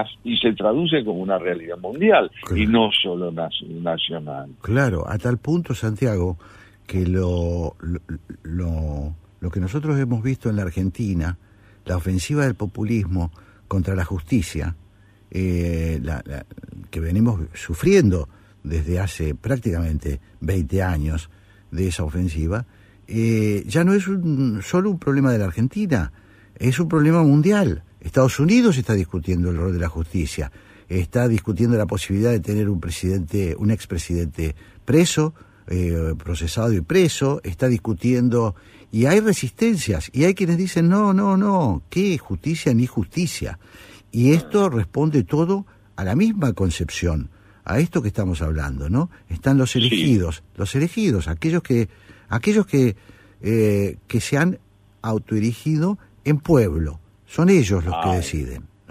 y eso nos lleva a nosotros a preguntarnos juntos con Finkenkraut, con, un, con, con, un concepto muy interesante. Finkenkraut, siguiendo a Emanuel Levinas, sostiene que en esta eh, apertura al prójimo, en esta disposición al prójimo, podemos encontrar un concepto que merece consideración reflexiva, que es la noción de bondad la bondad entendida como lo que presuntamente nos orienta a la consideración y a la hospitalidad hacia el otro en términos levinasianos. Entonces nos dice Alan Finkelkraut lo siguiente, ¿qué es la bondad? Es el hecho de responder aquí estoy a la interpelación de un rostro, es decir, de un prójimo. Aquí estoy ante tu mirada, obligado a ti y siendo tu servidor. Se puede hablar de bondad cuando un ser suspende su movimiento espontáneo de existir y se desinteresa de su ser para preocuparse por otro ser. Aquí lo que él nos está diciendo es, bueno, cuando yo no soy la referencia absoluta de mi discurso, cuando más que el yo importa el nosotros, el yo y el tú, mm. pues entonces se diría que se puede hablar de bondad. La bondad, sigue él, modifica mi relación con el prójimo al hacerme abrigar temores por él, inquietud por su bienestar. Sí, pero ¿quién es mi prójimo? Mm. ¿Quién es mi prójimo? Mi prójimo es el otro autónomo, libre, independiente o aquel que debe subordinarse a mí para que yo despliegue sobre él mi presunta bondad. Ama y haz lo que quieras, nos dice el precepto bíblico. Nada hay más maleable que la bondad sin pensamiento. Nada hay más terrorista que una bondad que se apoya sobre un saber congelado, sobre un pensamiento irrevocable y que pretende haber resuelto de una vez por todas el problema del otro. Para la bondad sin pensamiento no hay problema. Su aquí estoy es incondicional e inmediato. Para el celo compasivo ya no hay más problemas. Redujo a dos la multiplicidad de los rostros y puso su ardor al servicio del pueblo, entendido como el que merece consideración si se subordina a mi mandato. Es muy impresionante, ¿no? Muy interesante porque, claro, eh, ponemos, ponernos de acuerdo sobre que hay que ser bueno parece un, una formulación sencilla, pero luego está eh, que es la bondad y quién y, y quién se arroga eh, el monopolio de la, de la, de la bondad, que es lo más impresionante, ¿no? Eh, porque en nombre de la bondad se han cometido las grandes masacres del mundo, ¿no? Claro, Este, qué y propicio es que lo recordemos en esta parte. Claro, claro. Donde tenemos un Jesús Claro. que viene a hablarnos del amor al prójimo como un igual, en el sentido de que yo no ejerzo sobre él mandato ni hegemonía alguna. Claro, claro. ¿eh? Sí, sí. Me parece fundamental, lo hemos, eh, nosotros lo, lo hablamos mucho porque, porque bueno, porque mm, es difícil también eh, corporizar estas, estas ideas, porque el ser humano, yo creo, Santiago, corregime, vos que, que sabes más de estas cuestiones, el ser humano tiende a la simplificación. O sea, yo creo que hay una pelea constante de la inteligencia que es una pelea contra la simplificación. Todos los reduccionismos han sido causantes de grandes tragedias, de grandes tragedias. Los judíos son avaros, entonces los mato. Pero no fue, no fue Hitler solamente. Fue el pueblo alemán sometido a esa idea eh, de la bondad, de la bondad. Este, es. tenemos que purificar este ambiente impuro y hay que sacar, bueno, es tan fácil elegir un impuro, es tan fácil elegirse en dueño de la, de la, de la bondad, ¿no? Me parece que son temas muy profundos, ¿no? Fíjate lo que te dice Alain Finkielkraut. El amor al prójimo solo desemboca en la justicia con la condición de no perder de vista la cuestión del otro, vale decir, su autonomía. Conduce al terror desde el momento en que el amor al prójimo crea haber resuelto el problema de la significación del otro, convirtiéndolo en un otro subyugado. ¿Eh? Y, a- y añade esto que también me parece tan tan clave antes de que finalicemos nuestra tertulia para ir al encuentro de nuestros amigos. Eh, Tenemos cuatro minutos, estamos bien, minutos. casi cinco, mirá. Muy bien, es que no puede ocurrir Pero cinco minutos. Fíjate lo que dice sobre el Estado. Sí. El Estado, el más frío de todos los monstruos fríos, según la caracterización de Nietzsche, es considerado habitualmente el gran culpable del terror. Frente a las sociedades democráticas, capaces aún de proteger a los particulares contra la voracidad del Big Brother, estarían las sociedades totalitarias, presas, como su nombre lo indica, del Estado total. Contener al Estado sería la hazaña grandiosa y frágil de la libertad, pero en aquellas partes del mundo en que el terror es la ley, las barreras habrían sido derribadas y el Estado inmediatamente se habría extendido por toda la superficie social sin dejar al individuo ningún retiro, ninguna escapatoria. Solo se podría vivir feliz o por lo menos tranquilo en los estados parciales, en los estados impedidos y el Estado entregado enteramente a sí mismo merecería entonces, claro está, el nombre de totalitario. El Estado se ha convertido en un ídolo que exige que le sean sacrificados el individuo y la nación, escribía Franz Rosenzweig ya en el primer decenio del siglo XX. Afirmación premonitoria, tal vez menos que esta de Michelet, el gran historiador, refiriéndose siempre a Robespierre. Hace del pueblo no el órgano natural y verosímil de la justicia eterna, sino que parece confundirlo con la justicia misma, deificación insensata del pueblo que avasalla el derecho y se lo somete. Claro. Ese, otra vez, ¿no? Otra vez. Eh, el concepto de Estado, eh, el concepto de Estado como todo, que también es muy actual, que está absolutamente en la discusión nuestra de cada día, de cada día. Bueno, así lo planteabas vos cuando hacíamos este tránsito de las reflexiones sobre nuestro país al mundo, al mundo en el que nos toca vivir. Sí, sí, sí, sí.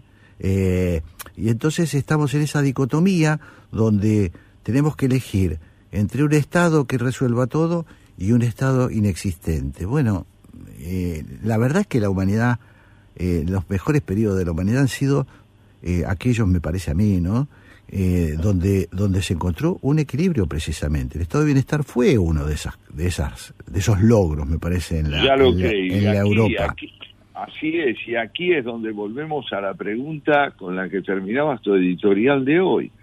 El momento político exige transformaciones fundamentales, salvar a la democracia es la responsabilidad de la, exposi- de la oposición.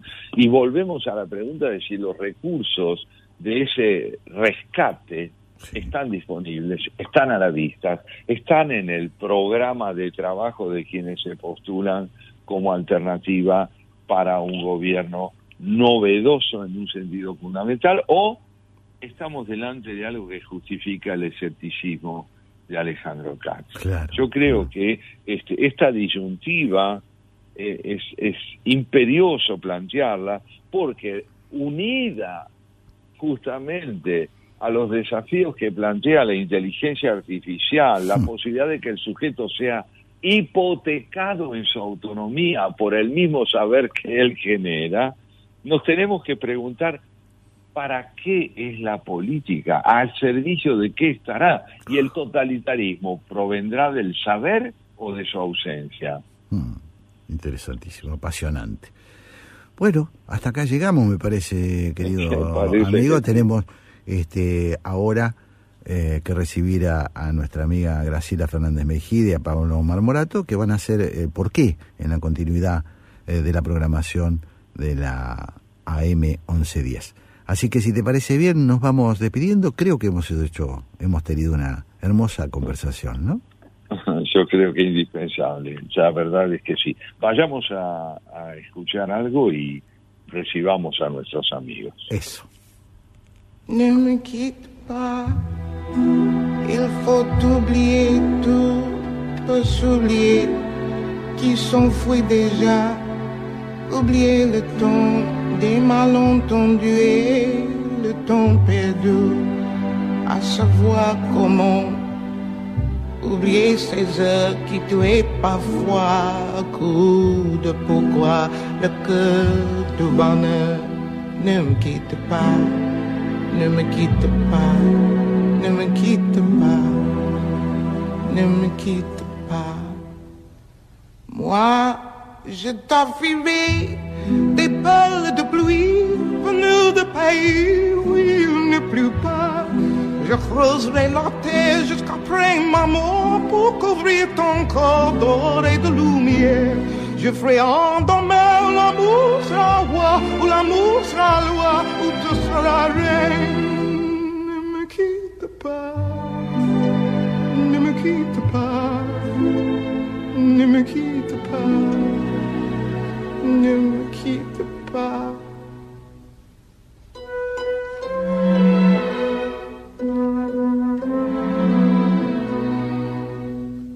Ne me quitte pas, je t'inventerai des mots insensés que tu comprendras.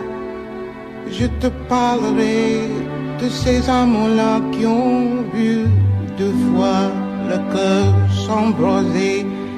Je te raconterai l'histoire de ce mort, de n'avoir pas pu te rencontrer. Ne me quitte pas, ne me quitte pas, ne me quitte pas, ne me quitte pas. On a vu souvent rejaillir le feu de l'ancien volcan qu'on croyait trop vu. Il est paraît-il des terres brûlées? Dont n'a plus de blé qu'en meilleur avril. Et vient le soir pour qu'en ciel flamboie le rouge et le noir ne s'épousent-ils pas? Ne me quitte pas, ne me quitte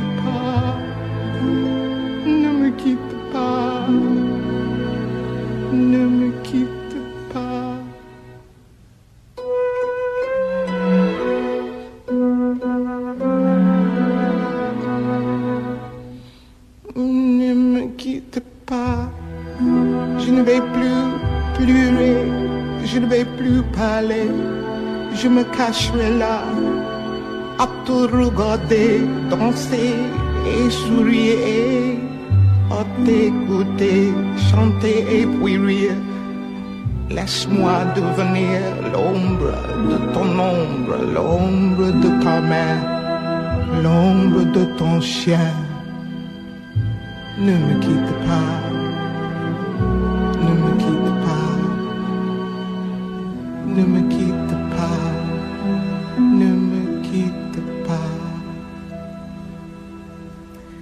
13 horas 48 minutos en Haciendo Pie escuchábamos Neme Quite Paz por Nina Simone.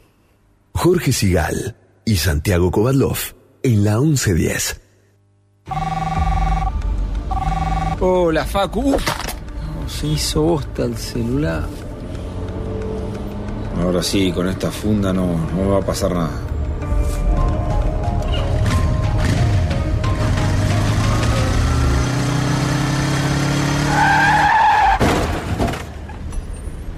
Qué palo, encima sin casco. Se preocupó tanto por el celular y no por su cabeza.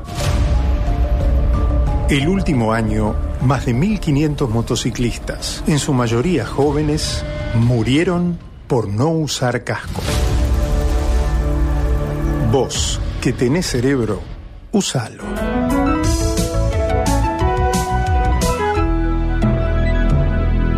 Luchemos por la vida. Comentá, participá, opina, compartí, comunicate, buscanos. En Twitter como arroba la 1110. En Facebook barra la 1110. Y en Instagram arroba la 1110. Somos la radio pública de Buenos Aires. Estamos en las redes y te queremos escuchar. Café La República. Jorge Sigal y Santiago Kovadlov conversan en la radio pública de Buenos Aires.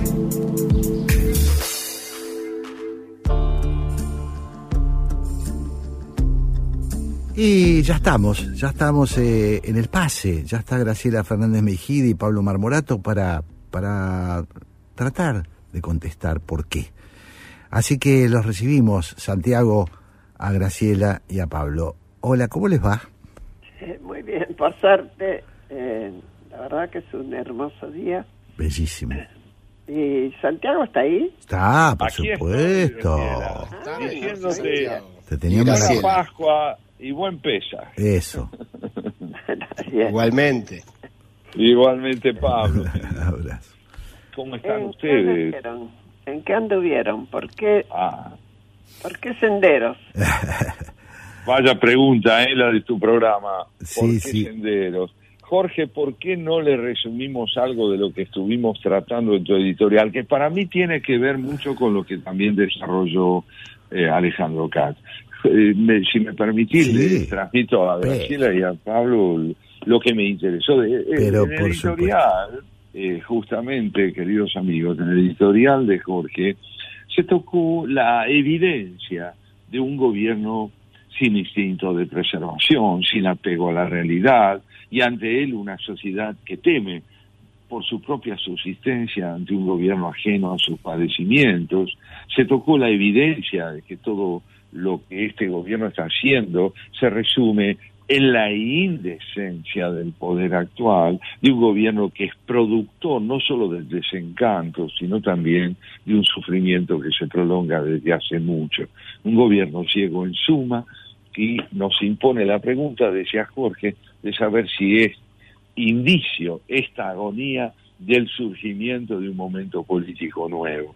Si salvar la democracia es la responsabilidad primordial de la oposición, contamos con evidencias de que la oposición está preparada para empezar a fortalecer lo indispensable.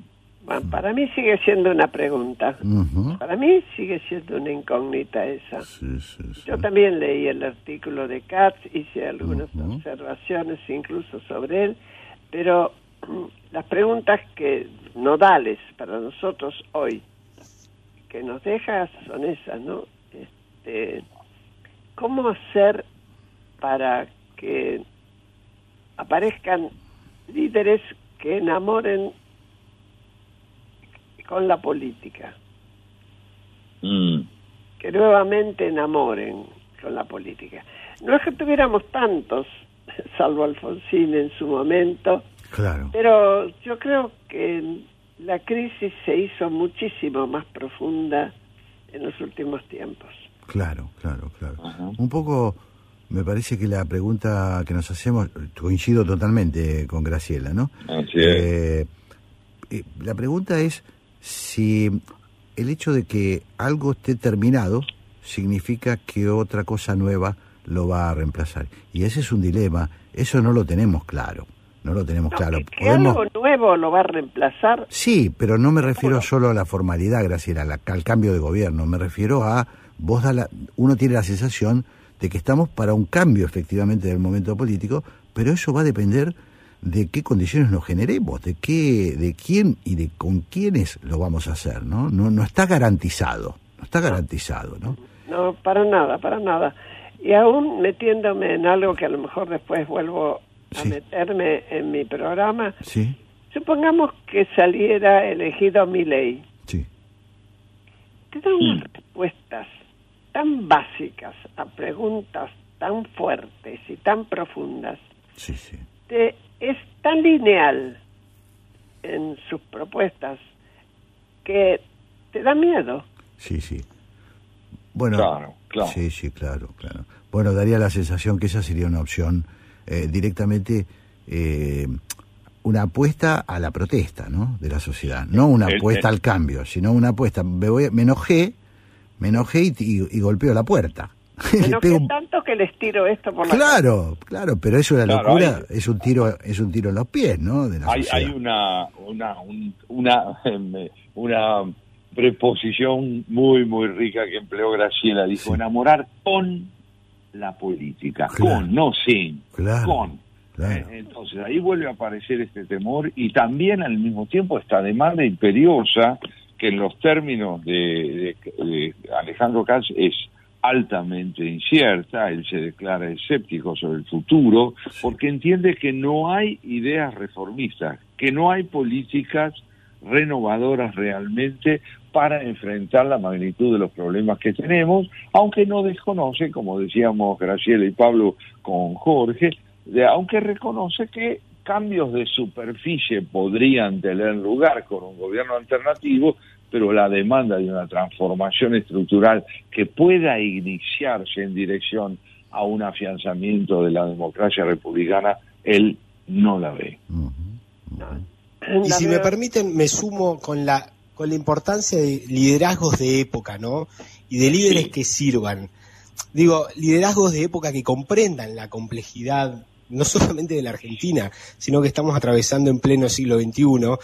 No hace falta, digo, muchas veces sumergidos en la coyuntura aquí en la Argentina, pasamos por alto, digamos, eh, transformaciones que están ocurriendo, ni hablar, por ejemplo, de la inteligencia artificial y todos los cambios que conlleva, y líderes que sirvan en el sentido de servidores públicos, eh, porque hay un núcleo de demandas que incluso creo que atraviesan la grieta. Poder superar, digamos, los niveles de pobreza, poder superar, digamos, una de las causas que es la inflación. Creo que todos vamos a estar de acuerdo de un lado del arco y del otro, ¿no? Claro, claro, claro. De- claro. deberíamos, pero, de- a ver, estamos de acuerdo, decimos que estamos de acuerdo, pero deberíamos escuchar, y, y mucho más que escuchar, ver acciones que demuestren que se comprendió. Claro. Por ejemplo, Ajá.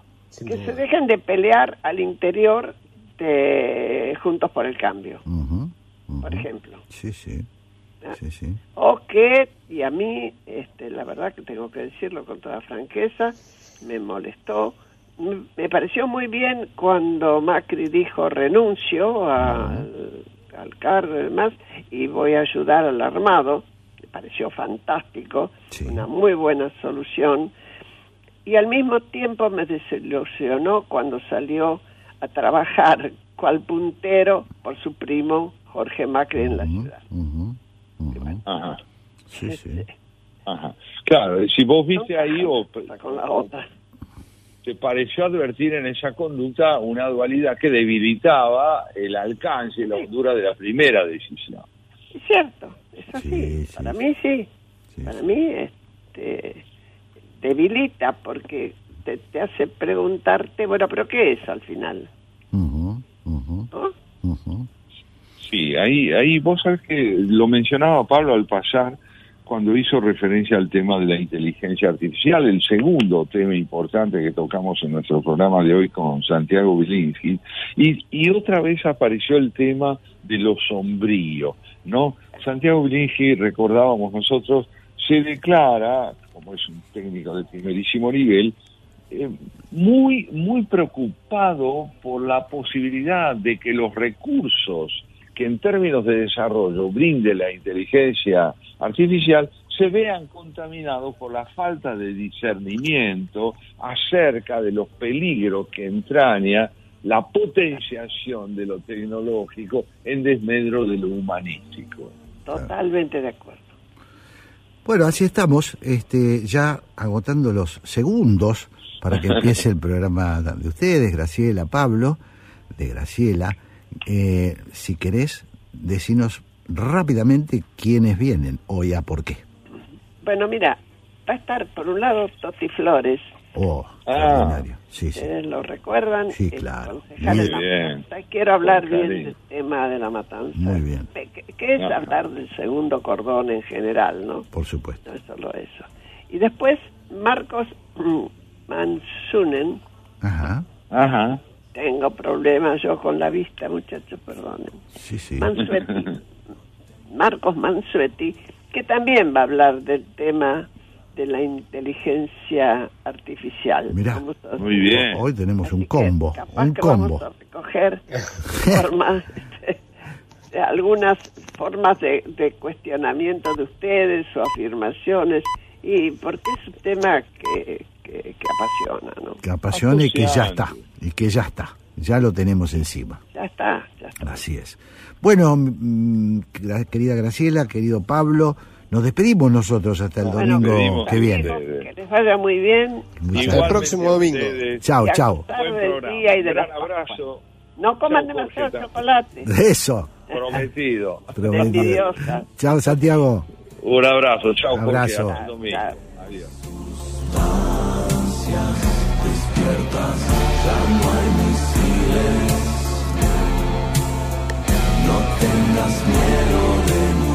Haciendo pie. Palabras que sostienen. Ideas para sujetarse.